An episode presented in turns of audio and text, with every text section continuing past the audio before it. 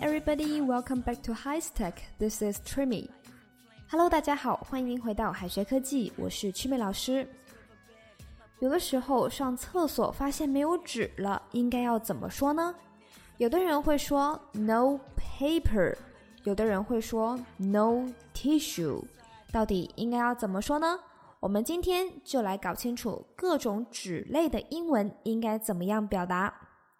首先，我们要说厕纸，并不是说 paper，而应该说 toilet paper。toilet paper。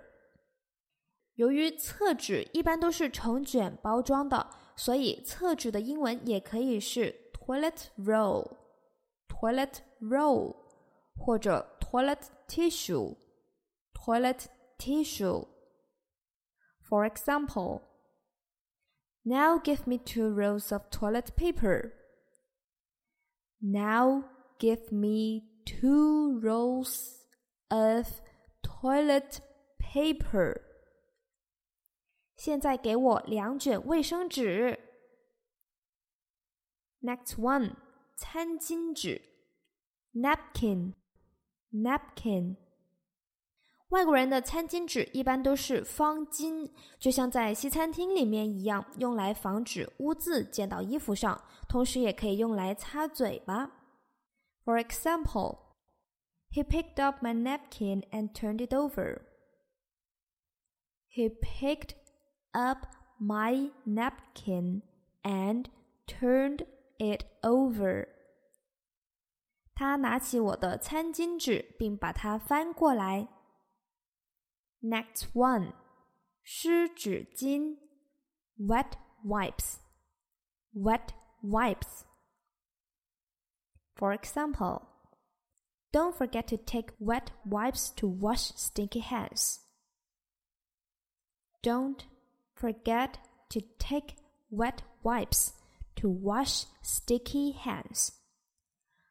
不要忘记用湿纸巾擦洗黏黏的手。 Next one, 信纸 writing paper writing paper. For example, can you tell me where I can buy some writing paper? Can you tell me where I can buy some writing paper? 请问你能告诉我什么地方能买到稿纸吗 ？OK，以上我们分析了这么多种纸类的英文表达，现在我们再来回想一下，没有厕纸了，应该怎么说呢？Paper 这个词可以用来表示各种纸张，单独使用的时候表示文章、论文的意思居多。如果我们在厕所里面喊 “No paper”，别人可能以为你需要写点什么。所以啊，在上厕所的时候遇到这个情况，建议大家用以下这几个回答。out of toilet paper. Out of toilet paper. 厕所没纸了。Short on toilet paper. Short on toilet paper. 厕纸短缺。For example, I'm out of toilet paper.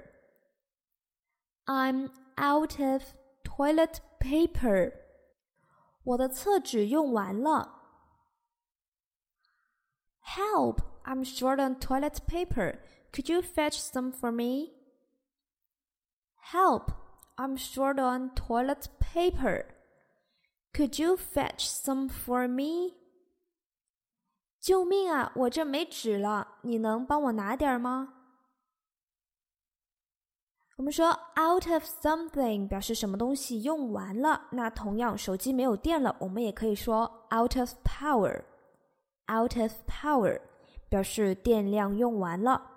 out of juice，out of juice 这个短语可以用来形容某物的电池没电了，比如说手机、平板等等的电子产品都可以用到。For example, my cell phone is out of power. My cell phone is out of power. 我的手机电用完了。my laptop is out of juice. My laptop is out of juice. 我的平板没电了。Next one, walking papers, walking papers，解雇书、免职书。当一个人收到 walking papers，要走的并不是那张纸， 而是收到纸的那个人。这表示这个人被解雇了，老板让人换个地方。For example, all 1,000 employees got walking papers today. All 1,000 employees got walking papers today. 今天一千名职工全都拿到了解雇通知书。the boss was not satisfied with George's work and gave him his walking papers. The boss was not satisfied with George's work and gave him his walking papers. 老板对乔治的工作很不满意，于是把他解雇了。Next one, paper chaser. Paper chaser，一心赚钱的人。Paper chaser 这个短语所描述的并不是追逐一张纸，而是追逐钱。因为 paper 这个词也有钱的意思，比如说 green paper，green paper 就是纸币的意思。Paper chaser 在俚语当中可以表示那一种一心赚钱、只对赚钱感兴趣的人。For example, that lawyer is nothing but a paper chaser. That lawyer is nothing but a paper chaser. 那个律师一心只为了赚钱。Cause I'm a paper chaser.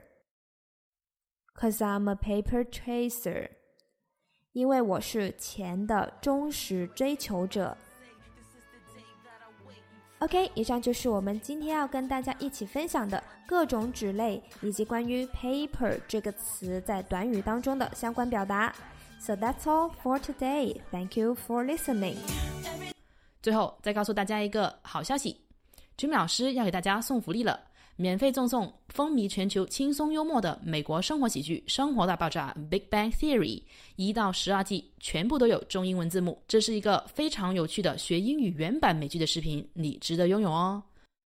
欢迎添加微信号 o h k 零零八 o h k 零零八，即可免费获得，一共两千九百九十九份，先到先得，送完即止哦。All right, this is Teacher Kathy. I'm waiting for you in His Text English. 我们下期节目不见不散。